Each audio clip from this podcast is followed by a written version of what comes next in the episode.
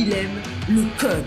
Il faut que la communication soit codée, mais de façon claire et transparente. La rigidité, c'est pas pour nous. Mon nom est Francis parent et vous écoutez le Sandro Show. Mais le plus important, c'est qu'il est bélier. J'en ai déjà probablement parlé dans un autre épisode, mais une fois Mike Ward était invité dans un podcast, dans le podcast Répète-moi ça, puis il a dit quelque chose du style on peut aborder tous les sujets en humour, mais c'est une question d'angle. Et ça, c'est vraiment venu me percuter et je pense que ça va plus loin. Tu peux aborder tous les sujets dans la vie, pas juste en humour, mais ça va être une question d'angle de comment tu l'abordes parce que, bon, bien sûr, tout dépendant de l'angle avec lequel tu l'abordes, tu peux blesser des gens ou tu peux, en tout cas, tu peux créer un impact qui n'est peut-être pas celui que tu veux. Dans le cas des humoristes, c'est de faire rire.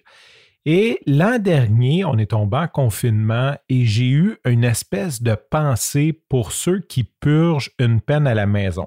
Si tu sais pas c'est quoi purger une peine à la maison, quand tu te ramasses dans une salle de palais de justice, dans une salle de cours, euh, D'ailleurs, si tu as vu des beaux films américains, il y a toutes des belles boiseries, puis il y a comme une espèce de, de, de euh, de podium sur trois étages avec le juge en haut, le procureur, la défense, le box, tout est beau, c'est une grande salle super bien éclairée.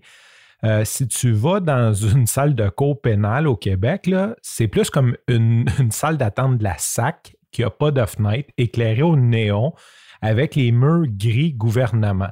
D'ailleurs, euh, je suis pas mal certain que le gouvernement a comme un code de couleur à eux. Je suis sûr, là, comme il doit avoir un secret gardé parce que toutes les instances du gouvernement où ce que tu vas, ils ont toutes le même maudit gris. Je suis sûr, comme chez Sico, il y a un gars qui a la recette du gris gouvernement, puis celle-là est vraiment faite pour te faire péter un burn-out, genre est étudié. Puis il doit même avoir comme des agents du gouvernement qui se promènent d'un bureau à l'autre avec leur échantillon, puis doivent faire des comparaisons, ces murs, pour être sûr que le gris puis l'éclairage au néon morbide, comme les deux ensemble, ça soit vraiment dépressif. Puis si, supposons, ils se sont trompés puis qu'ils ont mis un peu trop de jaune, il doit y avoir une sanction dans le contrat puis dire Sico, c'est pas correct, c'est trop joyeux. Bon, je vais laisser faire mon délai, sa peinture du gris gouvernement, mais tu auras sûrement compris que juste de voir cette couleur-là, t'as comme, comme pas le goût d'aller là. Hein? Euh, imagine-toi les gens qui travaillent là pendant 25 ans pour attendre leur retraite. Pauvres eux autres. Donc, je reviens. Cours pénal, cours criminel au Québec, ça ressemble pas mal plus à une pièce fermée, en tout cas à Montréal, celle que j'ai eu la chance d'assister. Euh, ça ressemble pas mal plus à une salle de la SAC. Tu sais, quand tu vas attendre pour faire ton changement de plaque, là, tu sais, l'espèce de banc mal assis avec des numéros. Sauf qu'au milieu, tu as une table ronde où il y a un juge, il y a comme plein de monde, puis tout le monde a comme un numéro, puis le juge, il veut que ça roule. Hein. Il y a bien des dossiers à régler, fait qu'il n'y a pas le temps de niaiser. C'est à peu près comme l'autre, Tequila Heineken, pas le temps de niaiser. Fait que les avocats sont en ligne, un en arrière de l'autre, puis là, ils sont là, OK, euh, ça c'est mon accusé, blablabla, il a fait ça, il a fait ça, nous autres on demande ça, le procureur demande ça, puis là, le juge, il prend à peu près la décision en 28 secondes, puis il dit c'est beau, c'est accordé, c'est pas accordé. En gros, les procureurs font tout le travail en arrière, puis le juge approuve le travail des procureurs. Bon, j'imagine quand tu as une cause de meurtre ou quand tu as, un gros, un gros dossier, ben, tu dois aller dans une salle qui est un peu plus fermée ou à huis clos avec ça, doit être d'autres choses, comme euh, Luca Rocco Magnotta, il n'a pas dû passer dans une salle dans même. Mais quand c'est des petits crimes genre euh, vente de drogue ou euh, bataille, là, ça, ressemble pas mal, ça ressemble pas mal à ça. Et là, je suis dans la salle et il y a plusieurs personnes qui sont condamnées à purger leur peine à la maison. Et là, moi, j'écoute ça, puis je suis comme, crime, c'est quasiment le paradis, là, j'exagère, là, mais en gros, le juge dit à la personne, OK, tu vas, tu rentres chez vous, tu fais installer une ligne de terre et là, tu ne sors pas de chez toi. On t'appelle, des fois, on fait des check-ups, on va venir te voir. Tu n'as pas le droit de sortir chez vous, tu n'as pas le droit d'avoir de visite, tu n'as pas le droit d'avoir d'alcool chez vous, tu n'as pas le droit de rien faire. Sauf, supposons, le jeudi, entre 2 et 4, tu as le droit d'aller à l'épicerie. Et euh, si tu travailles, ben, tu as le droit, mettons, de partir de telle heure à telle heure pour aller travailler exclusivement. Tu n'as pas le droit de sortir de ton lieu de travail, blablabla. Bon, il donne une liste de conditions comme ça. Et tu rentres chez toi, puis tu, fais ta peine. Fait que je sais pas, c'était six mois, un an, peu importe. Tu restes chez toi, tu n'as pas le droit de recevoir d'amis et tout. L'an dernier, confinement arrive. La première chose que je pense, je suis comme, c'est comme purger une peine à la maison, ça, le confinement. Tu sais, c'est vraiment la première chose. J'ai comme vraiment fait le parallèle tout de suite.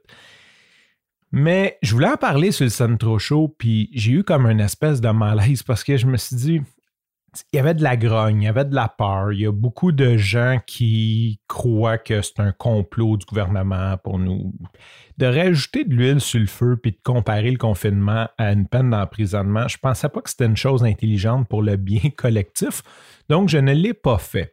Aujourd'hui, mon chum, mon chum Phil, celui que j'appelle mon frère, il a posté une story sur Instagram, puis c'était écrit Je crois que les personnes qui ont été condamnées à purger une peine de prison avec un Z, mesdames et messieurs, à domicile durant le confinement ont fait un bon deal. Et là, je suis parti à rire parce que c'est comme la première chose que j'ai pensé euh, quand ils ont annoncé le confinement.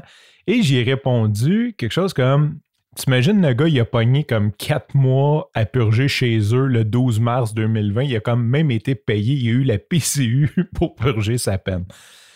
Fait que si jamais tu penses que notre euh, système de justice est peut-être trop mou, mais une peine à purger à la maison, imagine-toi être confiné. Là, tu l'as vécu, comme tout le monde t'a préviré fou. Euh, là, euh, on a des histoires de violence conjugale. on s'entend, là, c'est pas super sain d'être enfermé chez vous.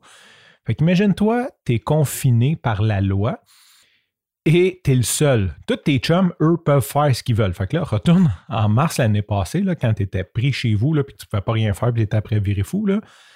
Puis là, tous tes chums, comme ils t'appellent, puis ils disent Hey, on s'en va faire ça, viens-tu? Hey, on s'en va faire du canot, viens-tu? Puis toi, t'es comme ah, Non, je peux pas, je peux, j'ai une peine chez nous.